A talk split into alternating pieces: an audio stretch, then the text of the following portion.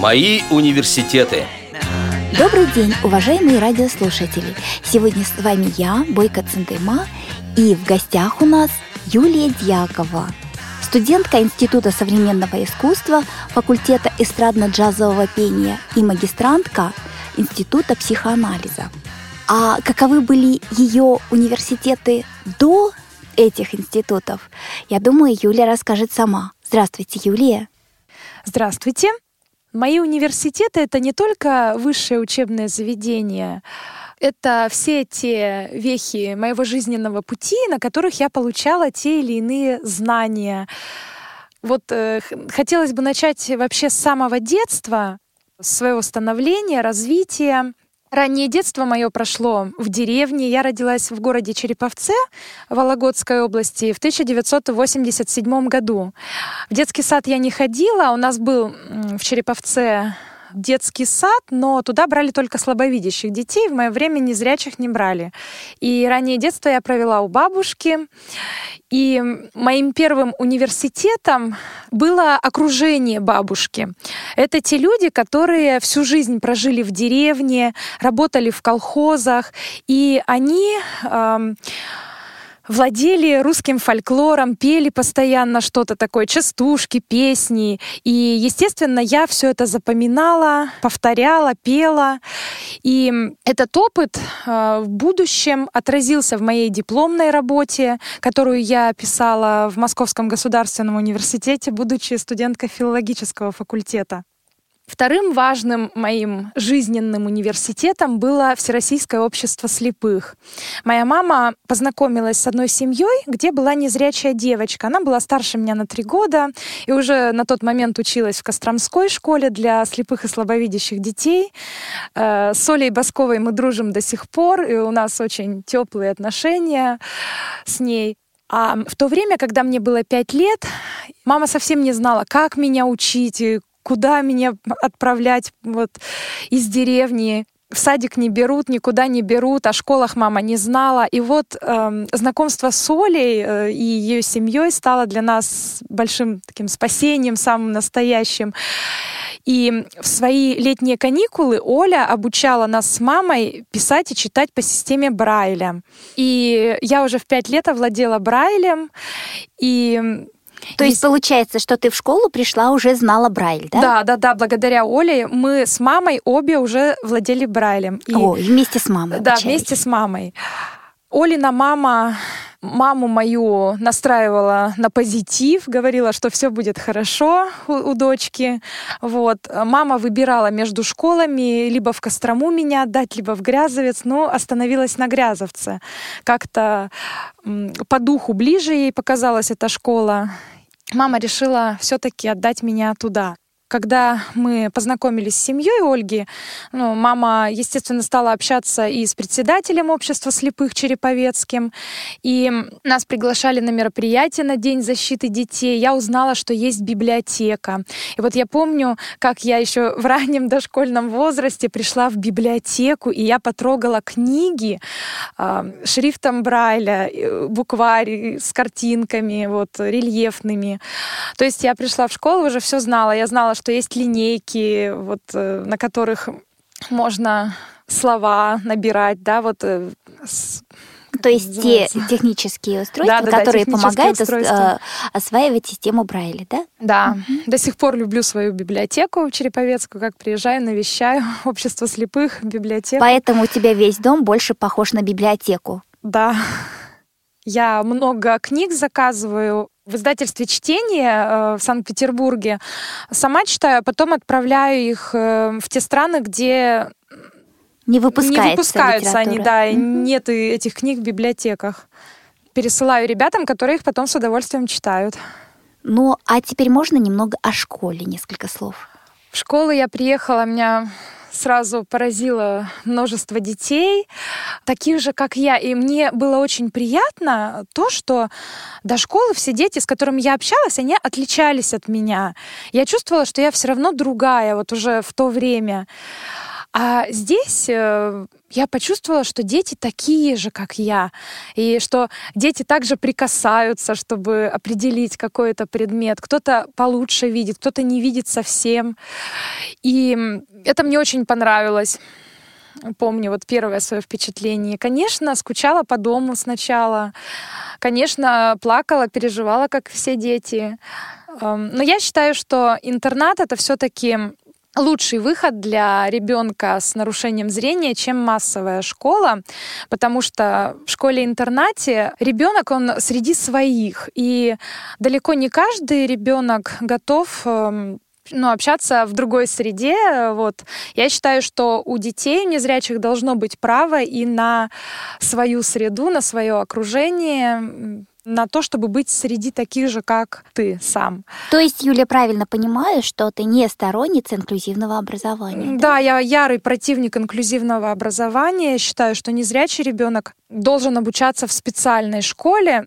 Мне кажется, что правильнее всего сделать так, чтобы была возможность и поступить в обычную школу, но при сохранении интернатов, конечно. Мне кажется, что все равно любой э, родитель, который по-настоящему любит своего ребенка, все-таки сделает правильный выбор в пользу интерната. Что мне нравилось э, в школе и что вызывает особенную тревогу сейчас, это реабилитация детей незрячих. Дело в том, что вот когда я пришла в первый класс, я очень с большим теплом вспоминаю своих эм, вторых мам, девочек-старшеклассниц, которые утешали меня, плачущую, да, первоклассницу, приводили в спальню к себе, заметьте, в спальню, даже не в класс, и кормили жареной картошкой, которую они сами жарили на плитке, поили чаем, если старшеклассницы во времена моих начальных классов готовили картошку, то мы уже только ролтон заваривали в старших классах, да, уже розеток в спальнях как таковых практически не было. Телефон в коридоре заряжали, вот. А сейчас дети, насколько я знаю, даже в классе чай пьют не в спальне. Вот. Поэтому реабилитация, конечно, оставляет желать лучшего в интернатах. Хотелось бы, чтобы все все-таки изменилось. А я знаю, что раньше, когда еще я не училась в школе, то дети и на кухне активно работали, и в огороде работали. Вот. В наше время тоже в школе все было поделено на участки, и каждый класс получал свой участок, зимой чистили снег, каждый выполнял посильную работу, кто что может. В классах убирались, были дежурные по классу, по спальне, дежурные по школе, обязательно дежурные по столовой. Я помню, что мы с Дашей Москвиной были тотально незрячими, и то нам находили какую-то работу, мы вытирали хлорной тряпкой столы все в столовой, э, мели, э, лестницы подметали, подоконники вытирали в школе, цветы поливали, на участке работали, даже снег чистили. То есть я правильно понимаю, Юля, что ты бы хотела, чтобы в школах больше внимания уделяли трудовому воспитанию, да? Да, я считаю, что это очень Спасибо важно. Спасибо большое. Я думаю, что это все когда-то возобновится, и воспитание в школе уже приобретет другой характер. А что же было после школы? У меня достаточно такой тернистый, извилистый путь в образовании. После 10 класса мы с Дашей Москвиной решили это моя ближайшая подруга, одноклассница, ее имя, конечно, буду упоминать. Мы с Дашей Москвиной решили поступить в Курское музучилище. Даша играла в оркестре, у нас в школе был замечательный оркестр, э, руководил им э, заслуженный учитель наш, работник культуры э, Василий Петрович Смирнов. Он очень известный человек. И Даша была его звездочкой.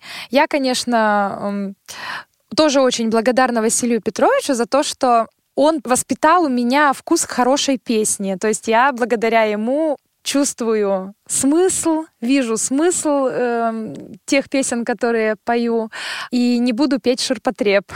вот. Э, я пела в школьном хоре, Ансамбль у нас был потом уже под руководством Саловой Ларисы Георгиевны. Это тоже педагог Приходила она из Центра детского творчества. Был поэтический клуб «Лира», в котором мы занимались под руководством Капустиной Веры Ивановны, учителя русского языка и литературы. И, естественно, у нас было такое творческое воспитание. Мы писали стихи, мы пели, мы постоянно где-то выступали на фестивалях, на конкурсах. Так пели, даже в электричках потом пели, э, на жизнь зарабатывали. И, конечно, мы с Дашей э, видели свою будущую жизнь э, в музыке, в творчестве. Но решили поступить в Курское музыкальное училище. Попытка была неудачной, мы обе вернулись в школу. Нет, мы поступили, но э, в тот момент у нас был некий юношеский максимализм, и в колледже тогда была обстановка очень нехорошая и нездоровая. Вот. И сами мы были как-то не готовы к тому, чтобы там учиться. И мы обе ушли оттуда. То есть вы поступили после девятого класса, да? мы поступили после девятого класса, обе вернулись в школу, правда, в разное время вернулись в школу, но обе э, вернулись и окончили все-таки Грязовецкую школу. Ну и вели мы себя в Курске по-разному, как, как все. Но вот что я хочу сказать о Курском музыкальном училище и о себе самой, что в то время я просто не понимала ценности специализированных э, учебных заведений для незрячих. А поняла и оценила Курск я только после того, как начала учиться в обычных э, вузах э, для зрячих, обычных студентов. И вот правильно или неправильно я делаю, но мне бы хотелось, вот есть такая возможность через радиостанцию вашу попросить прощения у всех преподавателей Курского музучилища, бывшего директора Курского музыкального училища Попкова Станислава Георгиевича за то, что я в свое время не оценила, вела себя так, грубила. И простите меня, пожалуйста, я не оценила всех прелестей эм, и нужности вашего колледжа. Я очень надеюсь, что твои раскаяния, все это обязательно дойдет до Курского училища, и они услышат. Ну вот хотелось бы, да. Да, напоминаю, что сегодня у нас в гостях Юлия Дьякова, студентка Института современного искусства, факультета эстрадно-джазового пения и магистрантка Института психоанализа. Да, Юля, пожалуйста. Ну, как я уже сказала, страдала юношеским максимализмом. В Курске, естественно, считала, что надо учиться среди зрячих, надо в ногу со зрячими. Вырвалась оттуда, уехала, вернулась в школу. После школы я решила поступать в Москву и выбрала Московский педагогический государственный университет имени Ленина. Я решила поступать на филологический факультет. То Всегда... есть как раз исполнилась э, твоя мечта обучаться в обычном вузе, да? да То есть да. не специализированном. Да, да. Угу. Моя мечта. Таким... И как же это все сложилось?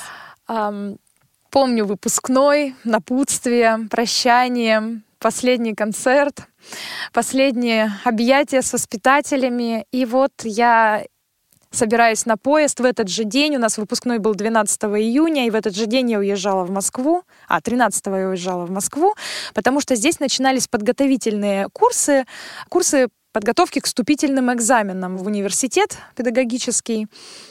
Я решила поучиться на этих курсах, подготовиться, хотя и в школе серьезно мои учителя со мной занимались. Вот я бы хотела отметить, что мы в школе никогда никаких репетиторов даже не нанимали, у нас даже разговоров не было о репетиторах. Когда я поступила в ВУЗ, я услышала от своих зрячих сокурсников, сколько денег они потратили на репетиторов, сколько времени было потрачено, как искали репетиторов, а у нас даже разговоров таких не было. С нами учителя сами занимались, воспитатели с нами занимались.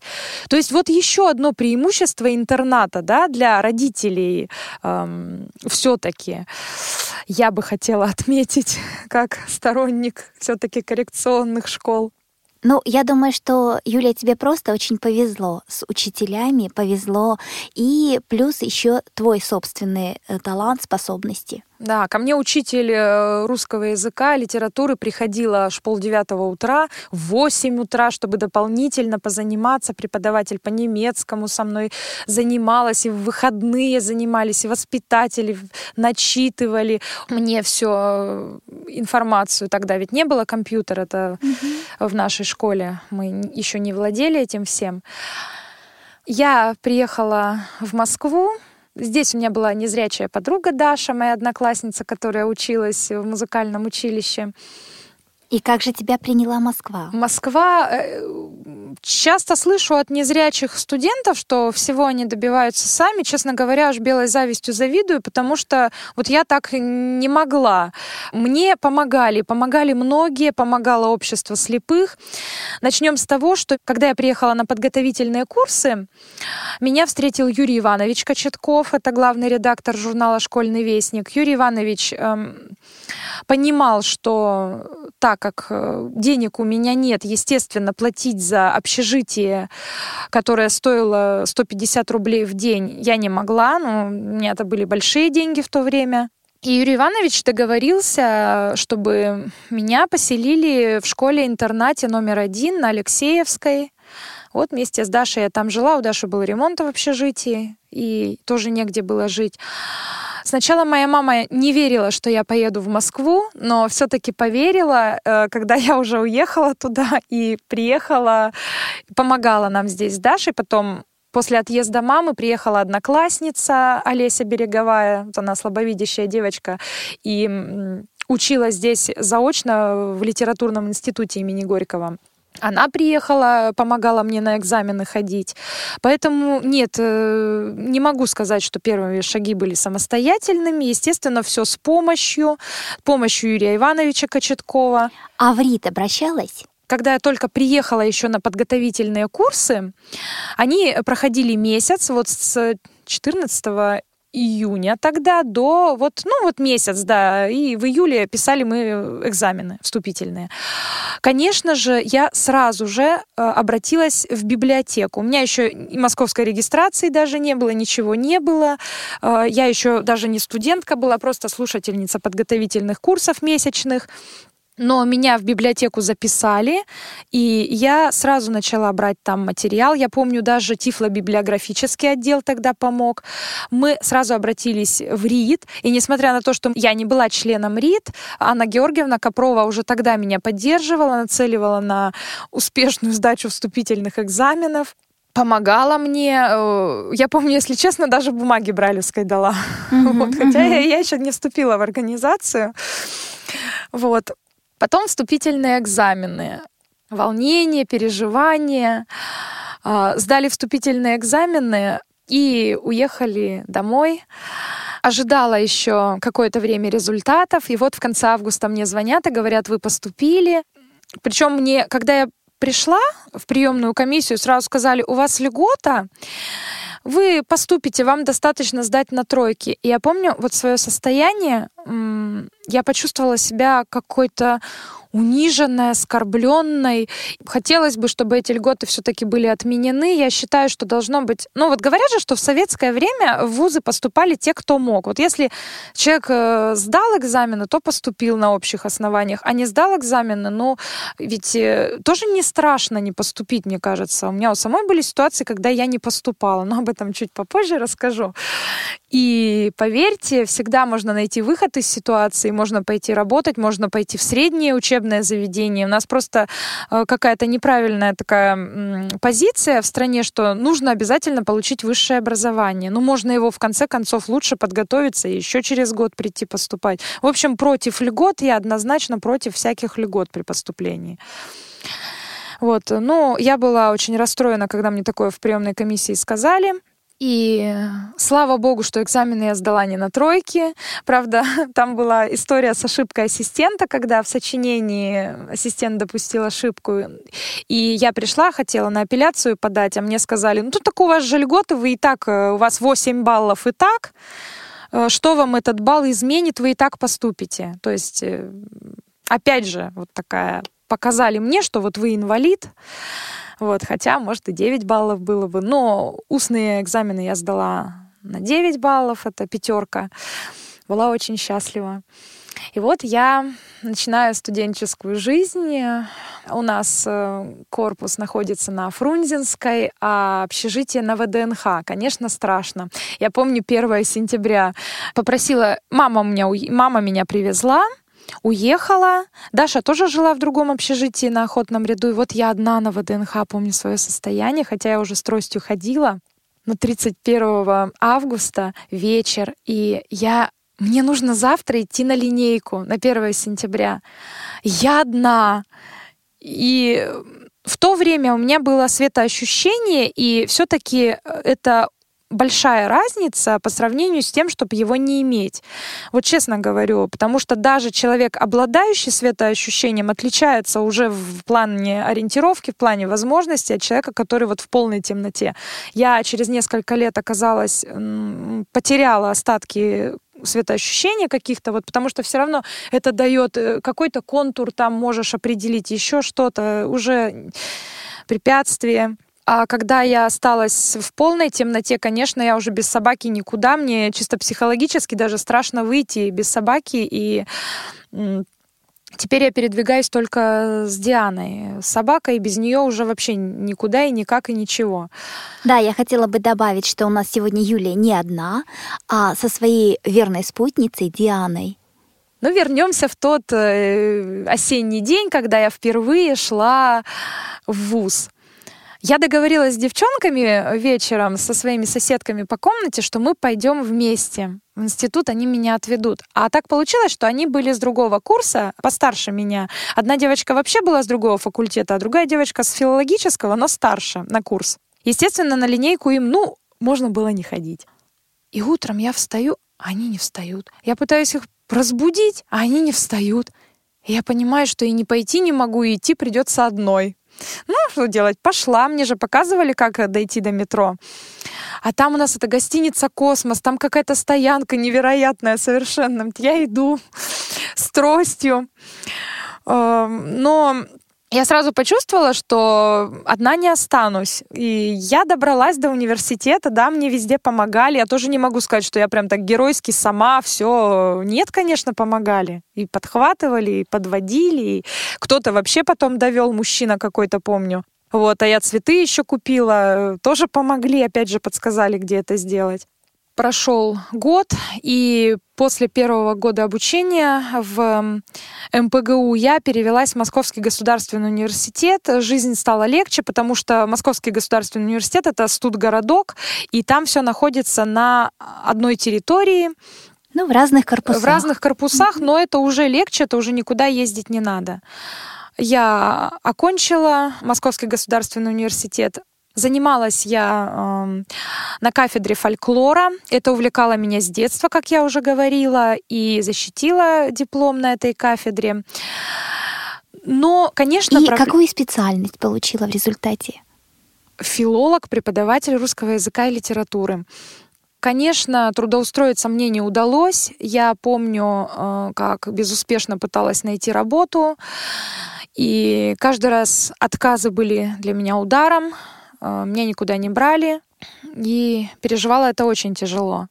Но хотелось бы об МГУ рассказать, что условий э, никаких там не создавали для нас специальных, но в то же время э, и учиться не мешали, да, мы могли, да, да, мы, кто хотел, тот учился, то есть вот никаких условий не было, но в то же время мы могли прийти в библиотеку, да, и взять книгу и э, отсканировать ее дома, а потом принести в читальный зал. То есть книги выдавали на дом, оставлял в залог свой читательский, книгу тебе выдавали. Да, обычным студентам не выдавали. То есть такое было, это очень важно. Важно даже то, что все корпуса были максимально приближены к общежитию. Важно было то, что э, в общежитии были э, магазины, уже не надо никуда идти, все можно было приобрести в магазине. Конечно, пользовалась я не только библиотекой МГУ, как э, в нашем корпусе, так и фундаментальной библиотекой, но и РГБС. РГБС постоянно. Эм, я хожу до сих пор. Где мы с тобой и познакомились еще в 2007 году, да? Да. в РГБ, да, РГБС меня постоянно поддерживала, помогала информационно. А лекции я всегда писала по Брайлю, потому что я убеждена, что использование диктофона, оно все равно не дает такой концентрации внимания, как Брайль, потому что человек все равно вот пишет он на диктофон, но ну не святые, мы не ангелы, мы все равно отвлечемся, мы потеряем мысль. А когда ты пишешь по Брайлю, ты постоянно вот в тонусе и постоянно следишь за тем, что говорят. Поэтому я э, диктофон э, в МГУ какое-то время использовала, а сейчас э, я не, не, не пользуюсь диктофоном. Я успеваю все по Брайлю записывать. А компьютер у тебя сразу был? Э, компьютер тоже у меня появился не сразу. В Москву я приехала э, с диктофоном кассетным, маленький кассетный диктофон. Мне в обществе слепых его подарили, когда я поступила в Москву. Вот, помню, позвали, вот, поздравили, подарили диктофон. И Компьютера не было. Когда я приехала, мне, конечно же, помогало общество слепых, мне помогала библиотека. Я приходила в читальный зал, мне помогали включить компьютер, отсканировать книгу, прослушать книгу могла прямо в читальном зале. Не было своего компьютера. Потом я поняла, что необходимо его освоить. Еще одним моим жизненным университетом стал э, сначала Реакомп, где я училась, овладела компьютером, потом Волоколамский центр реабилитации слепых где и бытовым навыкам, и компьютере училась работать, КСРК училась на курсах, и сенсорное устройство, но это все уже позже. А в 2007 году я поняла, что да, компьютер нужен, денег у меня не было на компьютер. Я всегда мечтала о брайлевском органайзере, ну, мечтаю о таком устройстве, чтобы книги можно было читать, электронные книги по брайлю, вот держать устройство и читать как брайлевскую книгу. Но это запредельных денег стоит. Может быть, моя мечта когда-нибудь сбудется. А компьютер синтезатором речи тоже трудно мне дался. Я пела в электричках, собирала деньги на этот компьютер, ну, с э, синтезатором речи. Но все-таки удалось купить, и купила даже сканер, даже принтер у меня был, вот распечатать какие-то свои работы. Я уже эм, к концу первого курса набирала работы, э, если их нужно было сдавать э, преподавателю, то на компьютере, вот который своим потом кровью заработала. И книги я брала в библиотеке и сканировала. Конечно, пользовалась я и Ленинской библиотекой, особенно когда уже будучи старшекурсницей писала диплом. А материалы нужны были, материалы были не всегда легкодоступны, были и редкие книги, которые нужно было брать только в Ленинке. В Ленинку я ходила одна, старалась особо никого ну, мне не сказать, что было много друзей, ну и не любила я напрягать кого-то приходила в Ленинку, а мне сказали, что сканер туда проносить нельзя, потому что копирующее устройство. Сказали, что если книга редкая, то ее можно только отксерокопировать.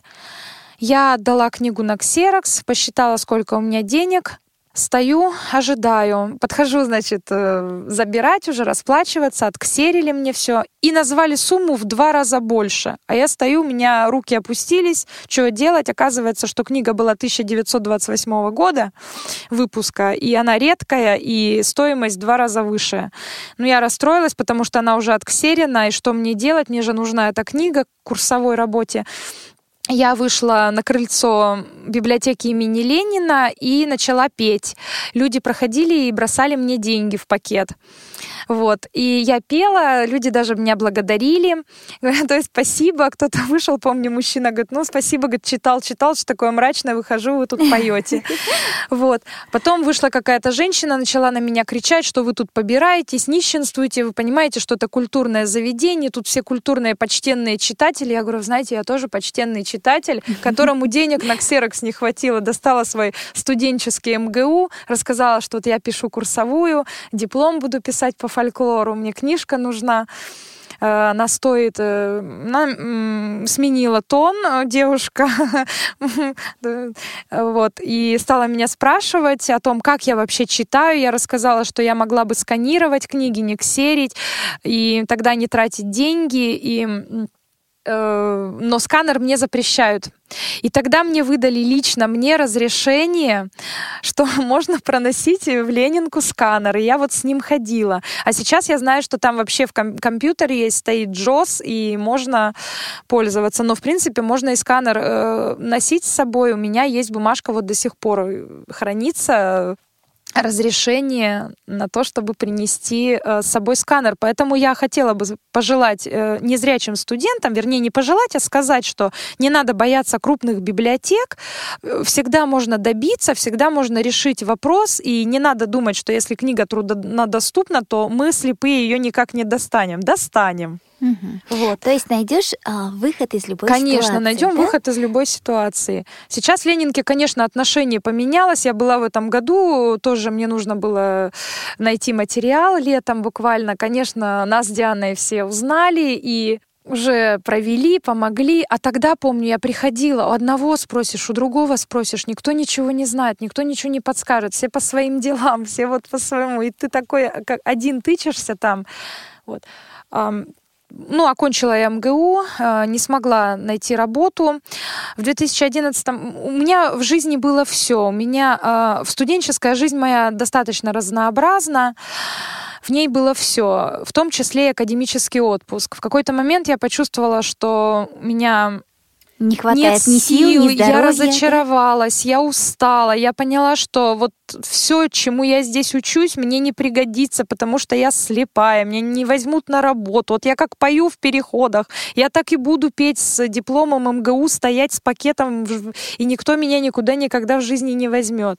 Ну, вот такой кризис э, привел к тому, что на четвертом курсе я сорвалась и ушла из университета э, решила все-таки попробовать найти работу. И мне очень тогда помог выйти из депрессии благотворительный проект «Сказка всем». В рамках этого проекта выпускаются аудиодиски с э, авторскими сказками для детей. И помню, как я ездила по школам для незрячих детей по стране, ездь, объехала всю Сибирь, побывала в Омске, Новосибирске, Томске, Полысаево, эм, Кемерово и других городах, там в Липецке. То есть городов было очень много, где побывала, где Куда передала эти сказки детям? Рассказывала о проекте и устраивала детям праздники. Да, с чаепить. Сейчас. Ну, Юля, я а, думаю, вот, что вот история но... твоя, э, твоя э, с э, проектом, я думаю, это вообще тема отдельной программы, потому что, по-моему, об этом можно рассказывать бесконечно. Но все-таки мне бы хотелось узнать, как у тебя складывались отношения в университете. А, с однокурсниками и преподавателями отношения складывались тоже по-разному. На самом деле не сказать, что все так просто было, потому что ну, во-первых, надо понимать, что все-таки не каждый готов э, адекватно воспринять э, незрячего человека. Но были и ребята, с которыми я очень хорошо общалась и сейчас общаюсь. Хотя были и очень э, позитивные моменты. Конечно, у меня были друзья, их было немного. Я не скажу, что у меня было много друзей, но они были единицы, но зато очень близкие. Вот у меня была соседка Лена Медведчук, Башкова теперь. Так, мы с ней очень хорошо жили. Эм, в блоке у нас была блочная система, то есть две комнаты, и в каждой комнате по одному человеку. И пусть это было мало, друзей, но они были. Помню один очень неприятный момент э, в общежитии, когда я пошла готовить на кухню. И вот после этого момента мне разрешили готовить в комнате. Я вышла с кухни и несла сковородку с лапшой. И вдруг я споткнулась, споткнулась о девушку, которая наклонилась подтянуть колготки, ну, встала на корточки, там что- что-то поправляла. И я со сковородкой, ну, вот опрокинула на нее эту лапшу. И ситуация была жуткая, потому что, с одной стороны, я не видела, что там человек, а с другой стороны, человек повел себя, ну, как, как обычно. Никто же не ожидал, что здесь слепой и врежется, и еще вот так. Хорошо, что ну, я там постояла, она не прямо с плиты была, эта сковородка, и каких-то ожогов таких сильных ничего не было, потому что я там еще что-то готовила. В общем, травм не нанесла, травм, но травм не нанесла, но, конечно, неприятности да. были, и облила, и, ну, высыпала на нее, так получилось, что вот. И э, да, по... Юлия, а как у тебя вот с общественной жизнью университета, участие в каких-то мероприятиях? И в первом, и втором, и в настоящих вузах, которых ты сейчас? Ну, в общественной жизни, честно говоря, я практически не участвовала. А, в МГУ я пыталась петь в хоре. Сначала мне было интересно, но потом я стала замечать, что когда собираются на концерты, мной тяготятся. Ну, то есть эм, на репетициях все было нормально, я так же, как все приходила, занималась, пела. Но вот э, проблема с выступлениями, что если в школе, в интернате мы всегда все дружно за руки взявшись ехали на фестивали, на конкурсы, куда-то еще, в какие-то игры, э, не всегда, ну не только музыкальные, а вообще какие-нибудь интересные. Э, mm-hmm. Поэтическом ристалище мы, например, принимали участие в 2003 году. Это как раз было первое поэтическое ристалище в Москве проводилось со своими стихами выступали. Э, в центрах детского творчества я на конкурсах чтецов много, то есть выступала много. Это в школе? В школе, да. А, а в ВУЗе, э, в школе я вела достаточно активную жизнь, э, творческую, общественную жизнь. Я в школе участвовала в днях самоуправления, была учителем, воспитателем, никогда об этом не забуду.